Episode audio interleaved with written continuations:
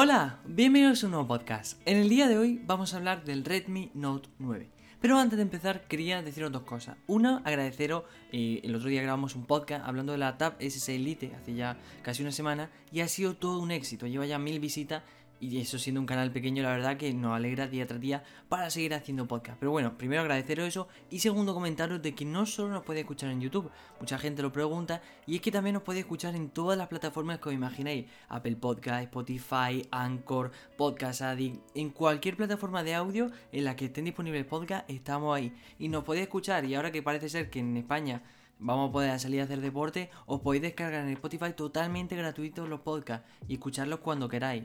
Pero bueno, ciñámonos al tema de hoy. Y es que vamos a hablar de la presentación que hace poco eh, ha dicho Xiaomi, ¿no? Hace casi hora presentó varios teléfonos, entre ellos del que vamos a hablar hoy, el Redmi Note 9. Es oficial. Todos recordamos aquel Redmi Note 7, un éxito en venta, un super venta. Después vino ese 8, que también fue un éxito. Ahora le toca la novena generación que esperamos que siga funcionando a Xiaomi. Bien, hoy se han presentado mil y una cosas, pero primero y de lo que se trata el podcast, el Redmi Note 9 a seca, junto a la versión Pro y la versión Lite, pero no del Redmi Note 9, sino del Mi Note 10. Recordamos aquel Mi Note 10 que salió antes que el Mi 10 Pro, 5 cámaras, 108 megapíxeles, un movilaco. Pues ahora ha salido la versión Lite, que por cierto tiene un precio increíble. Y si queréis que hablemos de este, la versión Pro del Redmi Note 9 y la versión Lite del Mi Note 10, darle me gusta y compartir este podcast para saber que os ha gustado. Pero bueno, ya hablamos en este canal de la versión S, Redmi Note 9S, la cual nos dejaba boquiabiertos con su gran capacidad y es que este Redmi Note 9 lo vuelve a hacer con la gigantesca batería. Viene acompañado de una gran pantalla, agujero en ella, nuevo procesador y alguna que otra sorpresa. Pero bien, echemos la vista atrás. A aquellos móviles hace dos años, por así decir. Aquellos móviles de 5,5 pulgadas. Por ejemplo, yo tengo el BQ Aquaris M5.5. Era, ya me parecía gigante, 5,5 pulgadas. Era enorme, vamos, no te cabía casi en la mano. Y es que ahora los móviles han crecido. Este año han crecido exponencialmente. Pero bueno, también tenemos la suerte que las cámaras se han dispuesto en el agujero en pantalla, que es la verdad lo mejor que he visto, porque el notch, la gota que de agua que tengo por ejemplo en el Xiaomi Mi A3, yo pienso que comparado con el agujero en pantalla son horribles. Pero bueno, en el Xiaomi Redmi Note 9 tenemos un panel IPS 6,53 pulgadas y resolución Full HD Plus. Estamos ante un móvil con un grosor de 8,9 milímetros, un poco grueso, y 199 gramos. Unas cifras que no son precisamente ligeras, pero como veremos son bastante lógicas si tenemos en cuenta la gran batería que incorpora en su interior. Obviamente, no sé si a lo mejor habéis visto alguna review o algo, había teléfonos que salían hasta con 11.000 mAh de batería y claro, 11.000 mAh te puede durar dos días, tres días con, gastando todo el día, ¿no? Pero claro, el móvil eran 12 milímetros de grosor. Pero bueno, al contrario que modelos de gama alta como el Xiaomi Mi 10 Pro, en este Redmi Note 9 tenemos lector de huella físico en la parte trasera. Yo la verdad íbamos bien colocándolo en el panel, pero ahora parte trasera. Pero bueno, justo debajo del módulo de la cámara. A nivel de diseño, el terminal sigue la línea de lo visto en la marca, con una trasera con Gorilla Glass 5. Si a la gente se pregunta por qué no 6, obviamente este teléfono cuando luego hablaremos de precio se entenderá todo. Y bueno, degradado de distintos colores. Las cuatro cámaras están colocadas en un rectángulo central sobresaliendo ligeramente. Y esto la verdad que no me gusta nada. Porque, por ejemplo, en el Xiaomi Mi A2 yo recuerdo que fue de los primeros teléfonos que empezaron a incorporar fundas con, el propio teléfono. Y yo me acuerdo que la funda que traía el Xiaomi no cubría la cámara. Y cada vez que se te caía, tenías la cosa de que sobresalía tanto la cámara que decía, se me va a romper. Pero bueno, luego habrá que verlo y tratarlo y a ver si de verdad la funda primero cubre la cámara y luego no está tan salida. Pero bueno, hablemos del interior del Redmi Note 9 que encontramos un procesador MediaTek Helio G85 8 núcleos a 2 GHz. Se trata de un chipset fabricado a 12 nanómetros y acompañado por una GPU ARM Mali G52. Un procesador para gaming que se entrena por primera vez en móviles con este Redmi Note 9. Según los datos de Xiaomi, el Helio G85 ofrece un 21% de mejor rendimiento que el 665. Bien, acompañado de la CPU tenemos versiones de 3 y 4 GB de RAM, que es que de verdad son suficientes, no hace falta incluir 6 y 12. 3 y 4 está bien y 64 y 128 de almacenamiento, aunque ampliable con micro SD hasta 512. Lo demás destacado del móvil lo encontramos en su gran batería.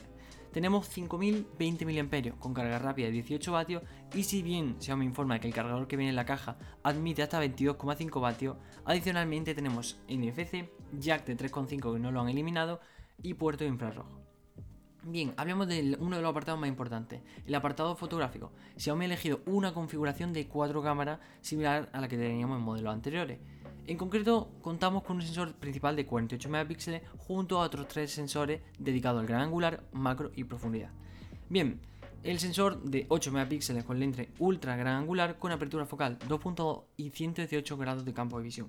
Acompañado de una lente macro de 2 megapíxeles y también acompañado de otra lente de 2 megapíxeles para el sensor TOF o de profundidad.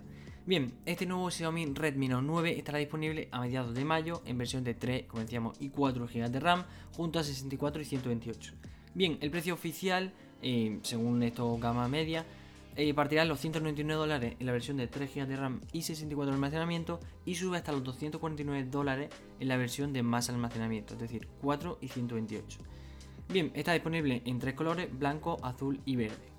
Bueno, unos precios que tendremos que ver todavía cuáles son los precios oficiales en España, pero estos son más o menos del cambio, serían en torno a unos 220 o 130 euros en España la versión básica y en torno a casi los 300 la versión más avanzada.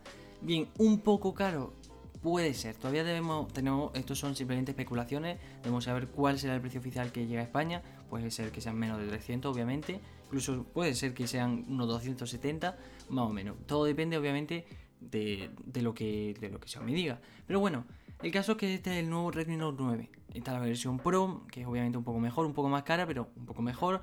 Y luego también junto a esto han presentado algunas pequeñas cosas, un ventilador, la versión Lite del Mi Note 10, que si queréis que hablemos de todo esto, hablemos de la presentación en general, tenéis que darle apoyo a este podcast y al vídeo para que vemos que os ha gustado. Pero bueno, yo la verdad que bastante bien este Redmi Note 9.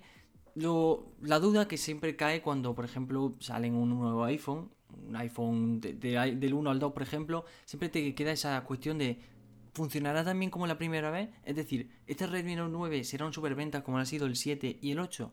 Habrá que averiguarlo. Tiempo al tiempo, obviamente. Una cosa que yo veo aquí, que lo hemos explicado antes por la batería, pero veo como un pequeño efecto es su peso, 199 gramos. Yo lo digo porque, por ejemplo, los estabilizadores, por ejemplo, de DJI, lo que admiten normalmente son hasta teléfonos de 200 gramos. Es decir, está ahí, ahí. Pesa lo mismo que, el iPhone XR. Bueno, un gramo menos. Pero entonces yo lo digo porque hay gente que, por ejemplo, tiene buenas cámaras. Si lo quieres poner en un estabilizador, va a estar ahí, ahí. A menos que, claro, tu estabilizador soporte más. Pero normalmente los estabilizadores que suelen costar unos 100, 120 euros suelen soportar teléfonos de hasta 200 gramos. Ahí, ahí. Pero bueno, el teléfono en general está muy bien. Una gran pantalla, obviamente, siguiendo. Es que vemos como todos los móviles siguen la misma línea. Gran pantalla, agujero en, ella, un procesador de gama media bastante normalito. Algo que me ha sorprendido es que, como os decía, no pongan ahí 20 GB de RAM, sino 3 y 4. No, no necesitamos más. En un teléfono 4 GB de RAM ya sobran. Pero bueno, que eso, bastante bien la, la batería. También, obviamente, como decíamos, la RAM, el almacenamiento está súper bien. 64 GB que tengo yo y creo que llevo utilizado 20 de 30.